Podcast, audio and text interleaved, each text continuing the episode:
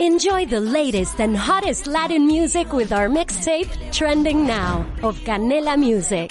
Don't miss out on the latest trends and hits that are setting the moment. Watch free on Canela TV. Presented by Verizon.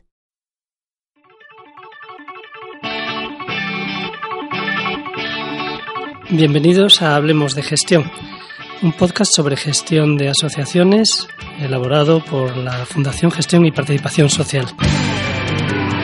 Yo soy César Valencia y hoy nos acompaña Virginia Moraleda de Socialco.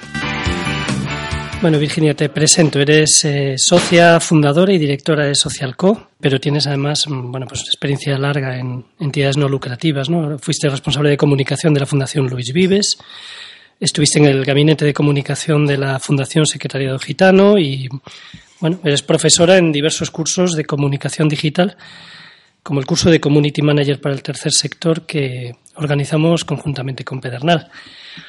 Además vais a moderar el próximo 20 de octubre una mesa redonda en digitalismos. Es un evento de comunicación social digital y ciberacoso. Te había dicho que íbamos a hablar de plan de comunicación, pero te engañé. te engañé. Primero vamos a hablar un, poquito. Cuéntanos qué, es Socialco, eh, ¿Por qué el tercer sector? ¿Por qué, ¿Por qué, esa apuesta por el tercer sector que habéis hecho? Bueno, Socialco es una agencia de comunicación digital especializada en, el mundo social, en el mundo de las ONGs, pero también de otras entidades tipo administración pública, ¿no? Todo lo que tenga que ver con lo social. Y eh, el por qué, pues es un poco consecuencia de ese currículum que, que, acabas de leer. Parecía la consecuencia lógica, ¿no? De trabajar en el mundo de las ONGs y en el pleno boom digital, ¿no? Bueno, yo estudié cuando solo hablábamos de cartelería y de mensajes en tele y en radio. Y cuando eh, a lo largo de esa carrera eh, empezaron las páginas web, las redes sociales y eh, el mundo digital a coparlo todo, me apeteció mucho lanzarme a esto, se presentó la oportunidad y bueno, también nos dimos cuenta de que el sector necesita proveedores especializados y nos lanzamos a la aventura en 2010 de, de, montar una agencia para esto, ¿no? Entonces, bueno, es un poco la evolución, ¿no? Lógica de, de buscar tu, tu, hueco, lo que te gusta hacer, lo que se necesita y, y aquí estamos. Bueno, la, la, pregunta que me sugería es si, bueno, si realmente hay mercado. O sea, tenemos esa imagen de que el, tercer sector es como muy precario y muy de háztelo tú mismo y poco, con pocas ganas de, de encargar eh, trabajos especializados fuera muchas veces. Eh, pero lo viste claro, ¿no? Que, o sea, que, que hay un margen ahí, de, hay una necesidad en las asociaciones y hay eh, una posibilidad de confiar en una empresa que les lleve, o sea, en la que externalizar esta función. Eh, bueno, el sector es muy heterogéneo, yo creo que tú mismo lo has dicho, ¿no? Hay un poco de todo. Hay entidades grandísimas eh, que tienen 25 proveedores para su comunicación digital, entre los que podemos estar nosotros. Hay entidades más pequeñas con otro tipo de necesidades. Eh, es decir, necesidades hay, mercado hay muchísimo. Y bueno, lo que no sé es si nos haríamos más ricos trabajando en otro sector que posiblemente, eh, porque es verdad pues que las ONGs tienen unas características que las hacen especiales, ¿no? Pero bueno, también hay un poco está, está el juego de trabajar en lo que te gusta y en lo que crees, que creo que es también lo que hacen las, las personas que trabajan en las ONGs, eh, que también tiene otro valor, que no es solo económico. Pero bueno, desde luego, o sea, entidades, yo creo que cuando estaba en la Fundación Luis Vives, el último anuario que hicimos de, hablaba de 250.000 solo de acción social. Entonces, bueno, imagínate, ¿no? Y, como digo, proveedores especializados tampoco hay tantos, ¿no? Entonces, si encuentras tu hueco, sí hay mercado, hay mercado. Y supongo que el, mensaje que se comunica es muy diferente. Eh, el mensaje que se comunica, sí. esto es el, bueno, cuando yo, cuando yo estudiaba ya hablábamos de si se puede eh, si se puede vender eh, la solidaridad igual que se vende un detergente, ¿no? Y, eh, cuando ya trabajábamos en publicidad social. Y bueno, una de las conclusiones es que era, era, en aquel entonces, era que las técnicas pueden ser las mismas, pero hay un abismo de diferencia entre en lo que hay alrededor, ¿no? En lo que comunicas, a quién lo comunicas, por qué lo comunicas, las motivaciones de las personas.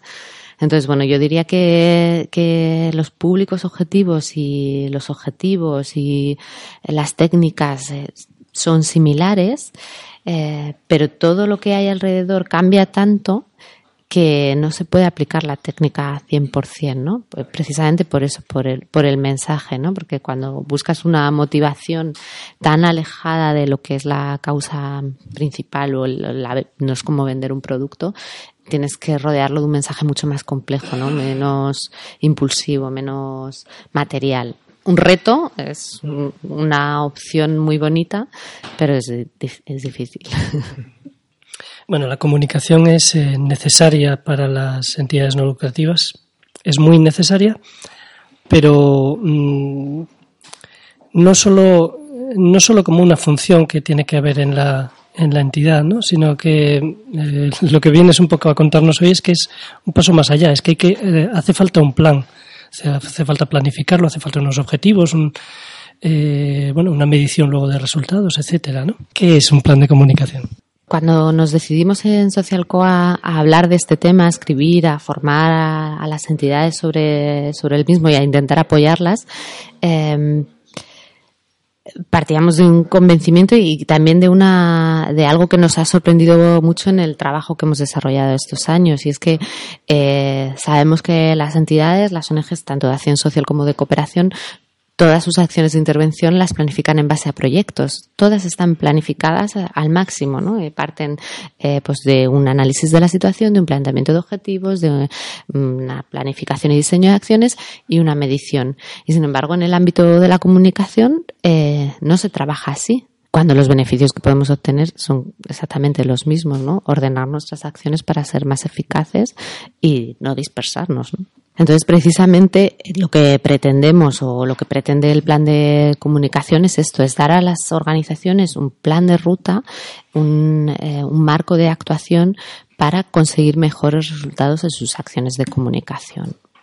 Por lo tanto, es eh, útil, nos mm, lleva a conseguir mayores resultados o mejores resultados tener un plan de comunicación pero bueno, en la práctica, ¿en qué debería consistir? ¿Es un plan exactamente igual que, cualquier otro proyecto que pueda hacer una asociación o tiene algunas características diferentes porque esta materia es diferente? En esencia sí, en esencia es, exactamente igual que cualquier otro plan. Es decir, partimos de un análisis, como hemos dicho antes, un análisis de la situación más o menos extenso lo que pasa es que cambia qué analizamos, ¿no? En el caso de un plan de comunicación, pues no solo analizamos eh, la entidad, sino que tenemos que analizar pues cómo estamos en el ámbito de la comunicación, cómo está nuestro entorno, qué se está comunicando alrededor, qué tipo de mensajes aceptarían las personas o rechazarían, ¿vale?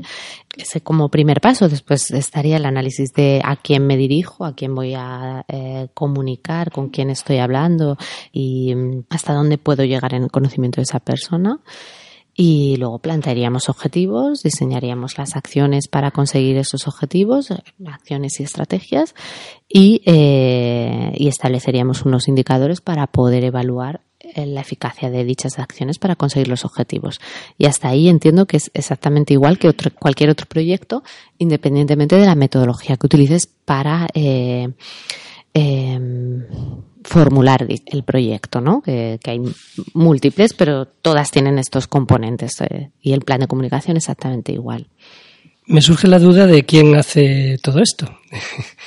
Em, bueno, hablamos de entidades que son muy distintas unas de otras, ¿no? Pero por, por pensar en dos eh, mundos distintos, eh, una, una, asociación muy grande, una asociación eh, con muchos recursos humanos, pues está acostumbrada a, que, a compartimentar mucho las cosas y que para cada tema va a poder tener pues un responsable que se va a encargar de, que eso salga adelante y tal, mientras que en las asociaciones en el otro extremo diríamos muy pequeñas, todo el mundo hace de todo, o, uno lo hace todo. La pregunta sería esa, ¿quién, ¿quién debería encargarse de hacer esto? ¿Esto es algo para encargárselo a una persona? ¿Esto es algo para hacer conjuntamente? Eh, ¿Es preferible eh, una de estas dos eh, alternativas? Nosotros creemos que sea cual sea el caso, es decir, que seas una entidad enorme o seas una entidad chiquitita, no es cuestión de que lo haga una persona o lo deje de hacer, que sí, o sea, siempre tiene que haber un responsable, un motor o dos o tres responsables que tienen de ello, sino de que participen, ¿no? De que participe quién. Y en este sentido, tampoco hay diferencias entre los grandes y los pequeños, es decir, tiene que participar el resto de la organización y es en cada, en cada entidad, en función de su composición, su misión y su funcionamiento, donde se decide quién participa, ¿no? Pongo un ejemplo, si tenemos una entidad pues eh, media, ¿no? Que trabaja en el ámbito de la acción social, pues nosotros propondríamos que estuviera el área de comunicación eh, al completo, ¿no? Siempre implicado en la elaboración del plan y que hubiera además un comité o un grupo que se encargara de la elaboración y que participara en la misma, ¿vale?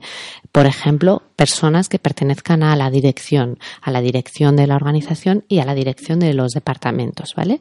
Pues que saben eh, cuáles son las prioridades de su entidad en estos momentos, por dónde van a ir las líneas de acción, cuáles son los puntos débiles y, los puntos fuertes, qué quiere comunicar cada área o qué necesita comunicar, con quién necesita comunicar, ¿vale?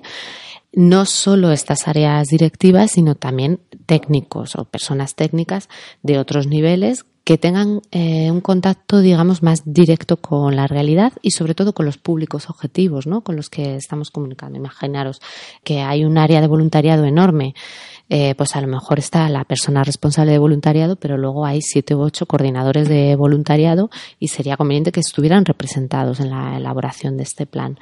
Eh, eh, lo que quiero decir es que mm, si el área está representada y es muy grande, pues a lo mejor hay dos personas del área, el, directivo y el técnico. Si es muy pequeña, pues una persona que tenga contacto directo con el público.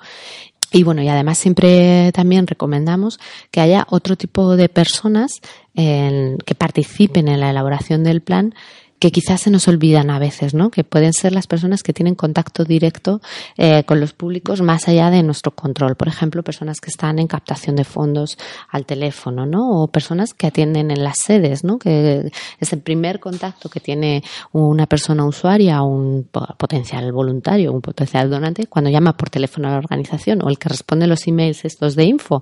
Esas personas tienen eh, una información muy valiosa que muchas veces se queda en la, en la propia organización y que a la hora de elaborar un plan, eh, construir mensajes y conocer las necesidades es muy valiosa, ¿no? Entonces, bueno, eh, se trataría de un grupo eh, un tanto heterogéneo, pero creo que el sentido se capta, ¿no? Que, que conozca los objetivos de la organización y por dónde va a ir y que conozca las necesidades de los públicos y cómo se expresan, ¿no? Cómo expresan su su relación con la organización. Y luego, pues el área de comunicación se, eh, o de marketing, o eh, sea lo amplio que sea, tiene que estar representado, ¿no? Si es más pequeño, pues solo un responsable. Y si hay marketing, captación de fondos, eh, no sé, relaciones con donantes, o, pues bueno, ya sabéis que la estructura es muy variable, pues también, ¿no? Este, tiene que estar implicado.